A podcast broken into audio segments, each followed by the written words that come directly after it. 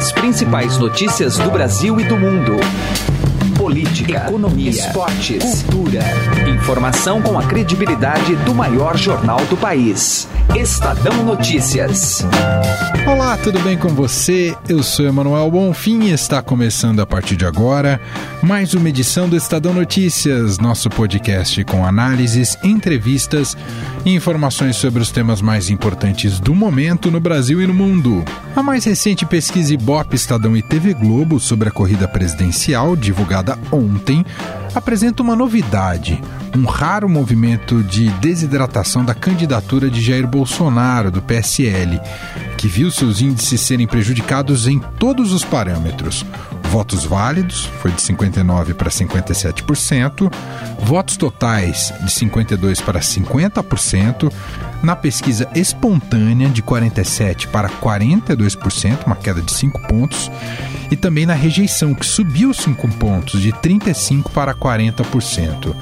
Seu adversário no segundo turno, Fernando Haddad do PT, não apresentou uma subida consistente, mas pode comemorar especialmente uma queda de 6 pontos na sua rejeição, de 47% para 41%. Para o jornalista Marcelo de Moraes, integrante do site BR18, o novo levantamento do Ibope mostra que a ideia vendida pela própria campanha de Bolsonaro de que o resultado do segundo turno seria uma vitória avassaladora já não é mais uma realidade.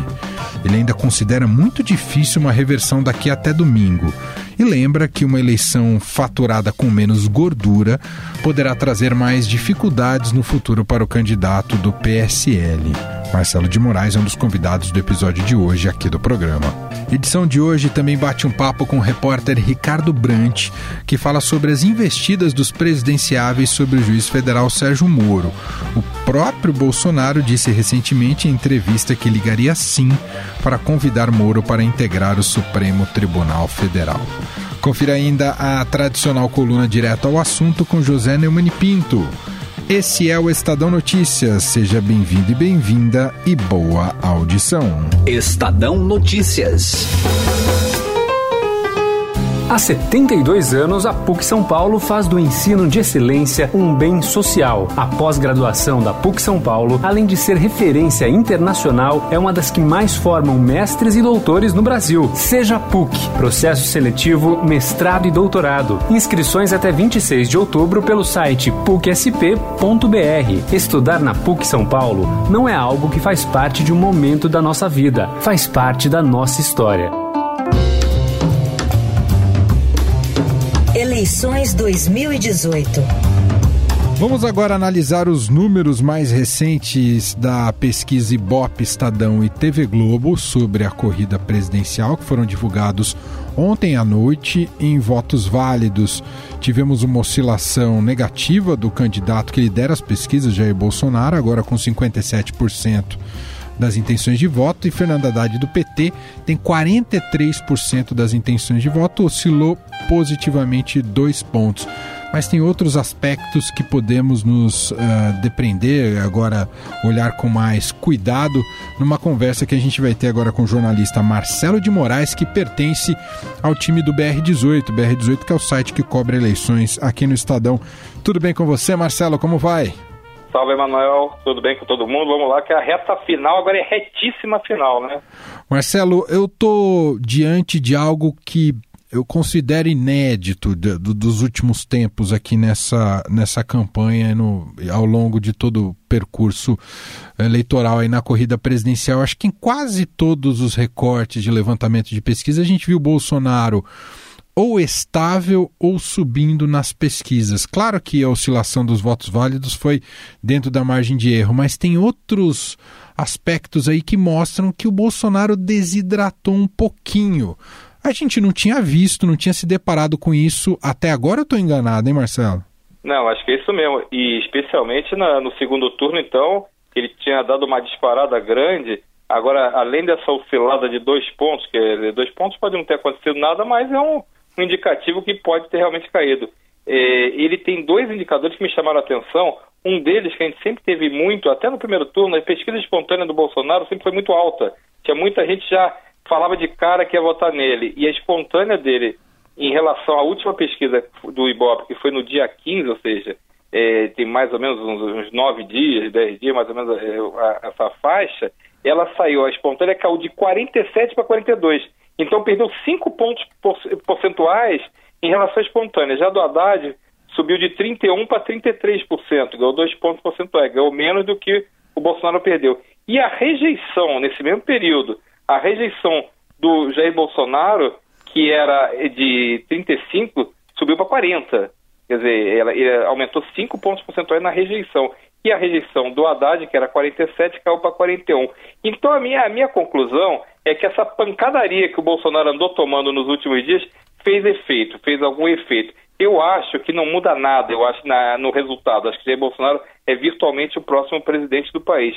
Mas eu acho que a margem vai ser menor. Acho que a vantagem não vai ser tão grande quanto se imaginava que seria e que parecia caminhar para uma vitória bem larga, bem folgada. O que que isso muda? Você quando é eleito, você toda a gordura que você traz da campanha é uma força que você tem. Então se você ganhar de 10 a 0, você chega muito mais forte é, em relação ao Congresso, em relação à opinião pública, do que se você ganhar de 1 a 0. 1 a 0 é aquela, ó, ganhou, mas olha, tem muita gente de olho em você, muita gente pensando, olha lá, não faça bobagem.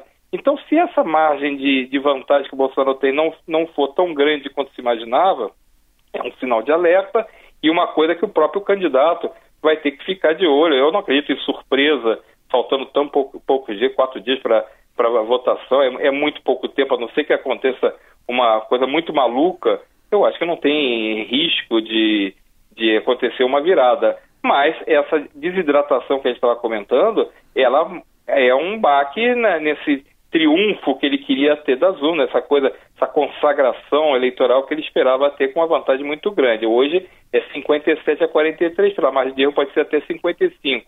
Então fica bem mais apertada essa, é, essa supremacia que ele esperava ter, talvez não tenha. E eu acho que uma das coisas que pegou bastante contra ele, que ajudou a contribuir esse desgaste, talvez não tenha sido nem culpa dele. Eu acho que a, aquela fala do filho dele, o deputado federal Eduardo Bolsonaro, falando que se o Supremo, se o Supremo não reconhecesse a vitória, por algum motivo não reconhecesse a vitória do Jair Bolsonaro ou ele impugnasse ou causasse alguma coisa diferente não deixasse ele tomar posse, bastava mandar um cabo um soldado lá que fechava tudo e resolvia tudo. Então essa frase eu achei que causou um impacto, um desgaste muito grande, tanto que o candidato foi obrigado a pedir desculpas pelo filho e reconhecer publicamente que, que não existia essa possibilidade de fechar o Supremo, uhum. de acontecer qualquer coisa desse tipo. Agora, Marcelo, me fala uma coisa. Uh Claro que tem essa questão das várias derrapadas ali de pessoas próximas ao candidato Jair Bolsonaro, que ele muitas vezes precisa ficar se desculpando por eles, né, ou dando corretivos, entre aspas, nessa turma. Ah, além disso, e além também de tomar muito, muita pancada do, do, adversário da candidatura do PT, do Fernando Haddad, ele pode também estar tá pagando um preço de uma campanha marcada por ausência em eventos oficiais, sejam midiáticos, nos debates aí, ou até em outro tipo de evento. Isso também pode influir nesse resultado, Marcelo? Sem dúvida, eu acho que, por exemplo, ele fez uma coisa que não foi vista até hoje em campanhas. Ele abriu mão de todos os debates. E tem hora que ele alega a questão de saúde, tem hora que ele alega a questão de estratégia. O fato é que ele não foi debate, não houve debate no segundo turno. No primeiro turno ele só participou até o período em que ele não tinha sido ainda atacado, não tinha sofrido o um atentado que ele sofreu e que o tirou de combate, mas ele, quando foi nos primeiros debates, ele foi mal. É, é famosa já, ficou, foi um dos momentos mais difíceis para ele na campanha, o confronto que ele teve com a Marina Silva, onde ele teve muita dificuldade, onde ele teve um desgaste. Então, para ele eh, não ir ao debate pode valer mais a pena do que enfrentar uh, o debate. Então, ele prefere eh, precificar essa, essa queda que ele vai ter porque não está se expondo para para a opinião pública do jeito que deveria se expor, esse desgaste de parecer que está se escondendo de alguma coisa, do que ele prefere isso do que se arriscar a falar alguma coisa que cause um estrago na, na campanha dele que ele considera já muito é, na frente. Então ele fez um, uma opção, ele prefere não falar, prefere não debater e acaba deixando o adversário Fernando Haddad falando meio que sozinho.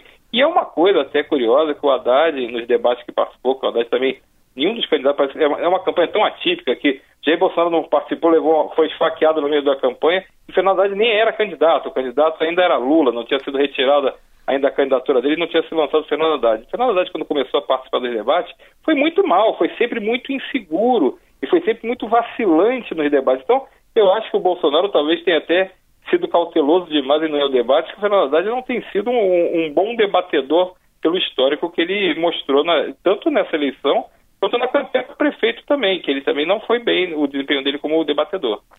Agora, para o Fernando Haddad, para o PT, essa nova pesquisa, Ibope Estadão e TV Globo, deve dar um fôlego extra, ainda que, como você disse, o cenário seja muito difícil. Pode mudar algum tipo de estratégia daqui até domingo para o Haddad, visto que ele teve um, um leve crescimento, que o Bolsonaro caiu um bocadinho, Marcelo? É a famosa força da militância petista, né? As pessoas falam, ah, mas é pago, ah, recebe sanduíche de mortadela. Mas, é, historicamente, a militância do PT, ela tem uma força na reta final da, das campanhas. E é isso, provavelmente, que a Haddad e o PT vão apelar, vão tentar fazer uma, uma convocação geral, vão para a rua tentar mudar voto. E vai, é o jogo jogado, é, é, normal. Mas só que a militância do Bolsonaro também é muito aguerrida. Era, essa é uma novidade, porque o Bolsonaro é a primeira eleição presidencial que ele disputa, não existia essa, essa turma que apoia ele, é, uma, é um apoio espontâneo. Né? Então, é uma coisa também que o Bolsonaro muito provavelmente vai pedir para a militância dele também fazer campanha. Talvez Bolsonaro tenha ficado um pouquinho com o salto alto, achando que já estava ganho demais e deu uma descuidada da turma, deu uma descuidada da, da rua, mas o Fernando Haddad certamente tem essa, é a última arma que ele tem, a última arma que ele tem é pedir para a militância dele para a rua, tentar novamente bater, martelar naquela tecla de que o Bolsonaro eh, não é um democrata, que Bolsonaro foge do debate, que Bolsonaro espalha fake news. Ele vai tentar bater essa, nessa tecla, só que não é garantido que isso produza qualquer resultado positivo nessa reta final. Tão, vamos lembrar, quatro dias. Quatro dias você para mudar o voto das pessoas tem que acontecer muita coisa, tem que acontecer uma reviravolta realmente muito grande para dar certo a uma estratégia desse tipo. Agora chama atenção, né, Marcelo? Só voltando lá naquela primeira análise que você fez aqui com a gente, a gente sempre achava que o voto cristalizado do Bolsonaro fosse algo imutável, né? E, uhum. e nessa pesquisa mostra que não, que tem gente que tem gente que mudou de opinião, pelo menos em relação ao último levantamento do Ibope, né? Essa espontânea para mim foi um dado muito impressionante, porque a espontânea do Bolsonaro ela sempre foi muito consolidada. Isso que você falou, ela é cristalizada. Ela, desde o início, ela só foi crescendo, mas ela não tinha essa, é, é, essa é, queda, não acontecia uma queda dessa. E a queda que teve, vamos lembrar, foi só no dia, foi o dia 15, é, a última pesquisa, ele perdeu 5 pontos percentuais na espontânea. espontânea é um dado que é aquele cara que está apaixonado, aquele cara que está empolgado, está entusiasmado. Então, essa cristalização, é aquilo que você falou no início, é uma situação que a gente não tinha visto. Bolsonaro perdendo um pouco, perdendo, perdendo gordura. Então, é, claro que a campanha, como agora é um tiro curtíssimo, né, falta muito pouco tempo, é, é muito difícil que você consiga encurtar a ponto de, de fazer uma disputa acirrada. Mas, de novo, a margem dele caiu, a margem dele, tudo indica que a margem dele será menor do que ele imaginava e talvez dê uma, um ajuste mais verdadeiro do que é o cenário atual. Muita gente contra ele. Vamos lembrar que no primeiro turno ele fez 46% dos votos, ou seja, 54% não estava com ele, né? Se 46% foi a favor, 54% ou votou outro candidato, ou votou em branco, votou nulo, mas não quis votar nele. Então tem mais da metade da população que está votando nele porque nele no Haddad são os que sobraram. Não significa que gostem dele. E essa turma muito provavelmente pode ter tido um encantamento ali na virada, logo que teve a, a, é, a vantagem dele no primeiro turno e depois foi vendo melhor o candidato e voltou a se desiludir e preferiu não, não ficar mais apoiando ele. É um dado interessante, acho que é um dado que não muda o, o resultado do campeonato, mas faz uma, dá um sinal de alerta de que ele não está com a força toda que ele tinha, por exemplo, na semana passada. Muito bem, análise de Marcelo de Moraes, integrante do BR18, site que cobre eleições aqui no Estadão, br18.com.br. A gente segue acompanhando esses próximos dias antes do segundo turno propriamente dito, no próximo dia 28. Muito obrigado, viu, Marcelo? Um grande abraço. Obrigado, um grande abraço para todo mundo. Direto ao assunto, com José Neumann e Pinto.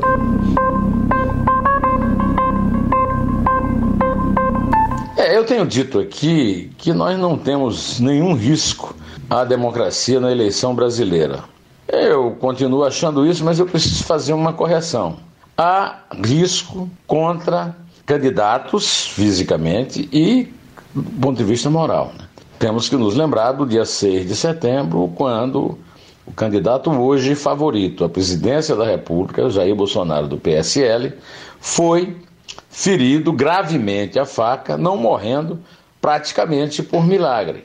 Até agora, a Polícia Federal se contenta em ter preso o, o autor do atentado, Adélio Bispo de Oliveira, mas não esclarecendo nada sobre o verdadeiro mandante desse crime bárbaro contra a democracia. Nesta terça-feira, nós tomamos conhecimento de um outro crime. É a divulgação de um vídeo é, da intimidade sexual do candidato favorito ao governo de São Paulo, distante seis pontos do, do disputante, o, o Márcio França, atual governador, em jogos eróticos, parecendo ser com prostitutas. Né? É um caso típico de invasão de privacidade, se for verdadeiro.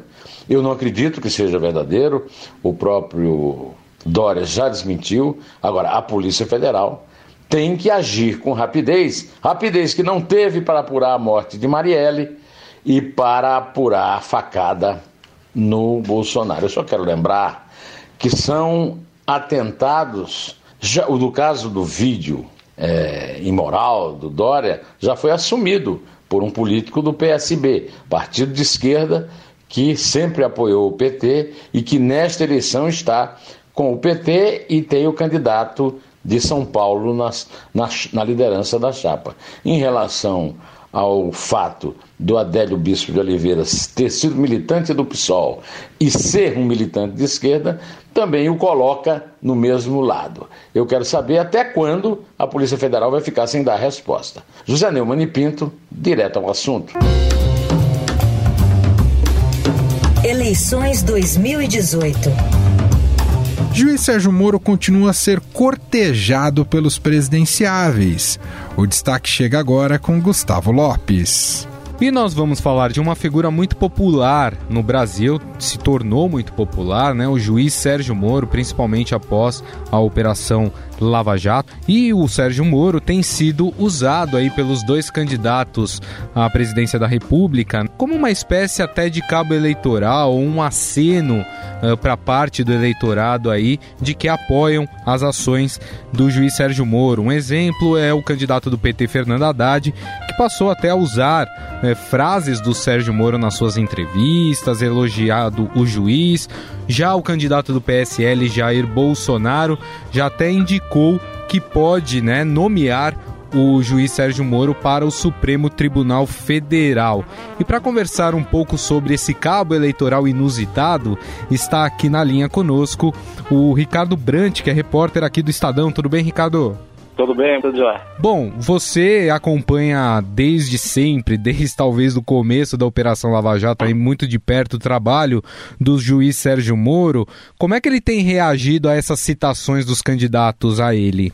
Olha, o, o, o juiz Sérgio Moro é muito reservado, acho que, e um pouco disso é até por, pelo peso da Lava Jato desde o início.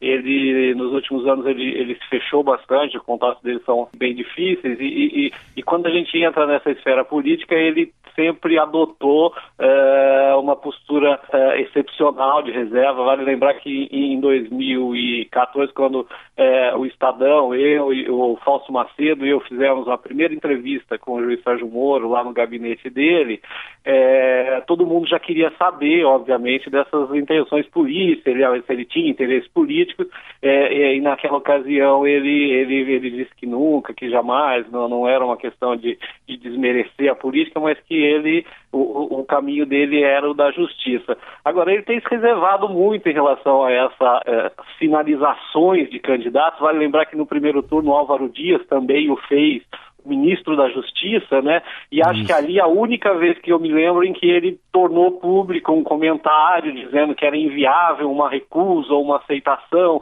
de qualquer proposta, porque iam ver naquilo uma, uma conotação política partidária. Agora, no segundo turno, temos aí o Bolsonaro querendo levar ele para ministro do STF, aí sim uma, uma, uma, possibilidade talvez de intenções de carreira do juiz Sérgio Moro, mas ele, ele, ele, ele não comenta, ele evita, foge disso, e essa posição do PT, do candidato do PT, o Fernando Haddad, é até ambivalente agora, né, de tentar, de, de na campanha ter que, que acariciar aí a imagem do Sérgio Moro, que nos últimos anos virou o grande algoz do PT, né? A, a, a campanha é, do, do, do, partido até hoje ela é de imputar o juiz Sérgio Moro a, a um ato de injustiça, um ato de, de perseguição política ao Lula, que é a grande figura do partido, mas desde o início da, da, da, campanha, a gente sabe que quando, quando as primeiras pesquisas colocavam o Sérgio Moro ali na, nos cenários de disputa eleitoral para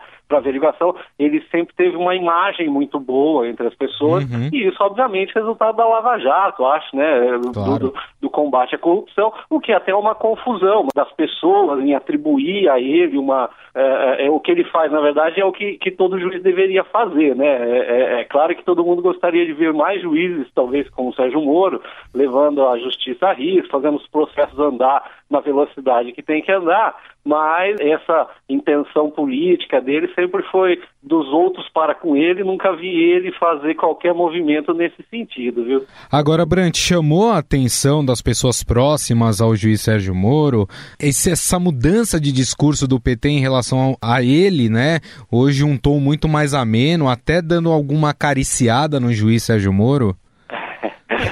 É, eu acho que assim, entre, entre os investigadores, principalmente, é, que tem, tem contato com o juiz Sérgio Moro, não é uma questão de, de uma relação pessoal, mas é uma questão profissional ali entre eles, é, todo mundo vê com muita, muita reserva esse tipo de, de, de atitude, como eu disse, é, parece é, uma coisa meio ambivalente. Né? Até, até ontem o juiz Sérgio Moro era a personificação de, de quem está cometendo uma injustiça, aquele que, que prendeu sem provas o ex-presidente Lula, é, levaram o caso para a ONU, quer dizer, há toda uma campanha anti é, Lava Jato e que acaba refletindo nessa coisa de, de, de ataques à, à, imagem do juiz Sérgio Moro.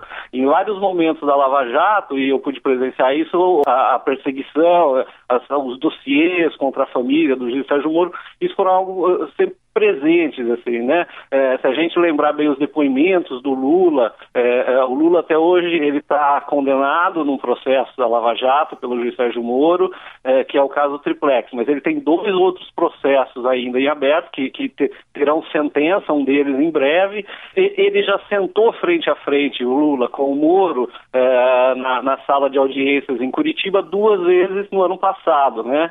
E para quem lembra, o primeiro, o segundo um pouco menos, mas o primeiro foram um, um debate ali bastante acalorado, você vê uma, uma tensão no ar sempre presente. Então, assim, quem está por perto, quem circula no, no, na, na, órbita ali do, do, do, juiz Sérgio Moro, digo, investigadores, que a gente conversa mais frequentemente, está todo mundo vendo com reserva isso, viu? Fica meio, meio com o pé atrás. É isso aí. Bom, esse foi o repórter Ricardo Brant aí que nos trouxe um pouco mais como é que o juiz Sérgio Moro estaria tratando essa questão de ser muito citado pelos candidatos, tanto do PT como do PSL, enfim. Ricardo Brant, mais uma vez, muito obrigado, viu, pela sua atenção. Obrigado, até mais. Estadão Notícias. O Shop Together reúne mais de 200 marcas que você conhece e adora em um único lugar, como Paula Raia, Animale, Osklen, Mixed e Ricardo Almeida. Entrega imediata, troca fácil e sem custo e o pagamento pode ser feito em até 10 vezes sem juros. Ouvintes do podcast Estadão têm benefício exclusivo de 20% off usando o código MODA20. Acesse shoptogether.com.br. Shop Together se escreve Shop 2 Gather. Estadão Notícias. O Estadão Notícias desta quarta-feira vai ficando por aqui. Contou com a apresentação minha, Emanuel Bonfim. Produção de Gustavo Lopes e montagem de Afrânio Vanderlei. O diretor de jornalismo do Grupo Estado é João Fábio Caminuto. De segunda a sexta-feira, uma nova edição deste podcast é publicada. Tem tudo no blog Estadão Podcasts. Lembrando que estamos disponíveis na Deezer, no Spotify, no Google Podcasts e em qualquer agregador de podcasts. E para mandar um e-mail para a gente, podcast.estadão.com. Um abraço para você, uma excelente quarta-feira e até mais. Estadão Notícias.